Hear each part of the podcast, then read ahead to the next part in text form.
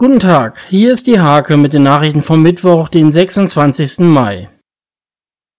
Drei Apps müssen Shoppingkunden und Gäste der Außengastronomie zurzeit auf ihren Smartphones nutzen. Die Hake hat sich in der Innenstadt umgehört, wie das bei Kunden ankommt. Das Haus mit der Nummer 47 an der Langen Straße in Nienburg ist einsturzgefährdet und muss abgerissen werden.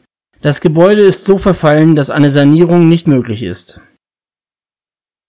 Seit Beginn dieses Jahres gibt es im Nienburger Rathaus die Stabsstelle Klima- und Umweltschutz. Neben Adrian Winkelmann ist seit dem 1. April Leiter Peter Kant an Bord.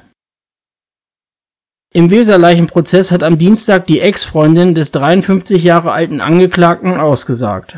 Die Rorsenerin hat bei der Polizei und im Prozess unterschiedliche Angaben gemacht.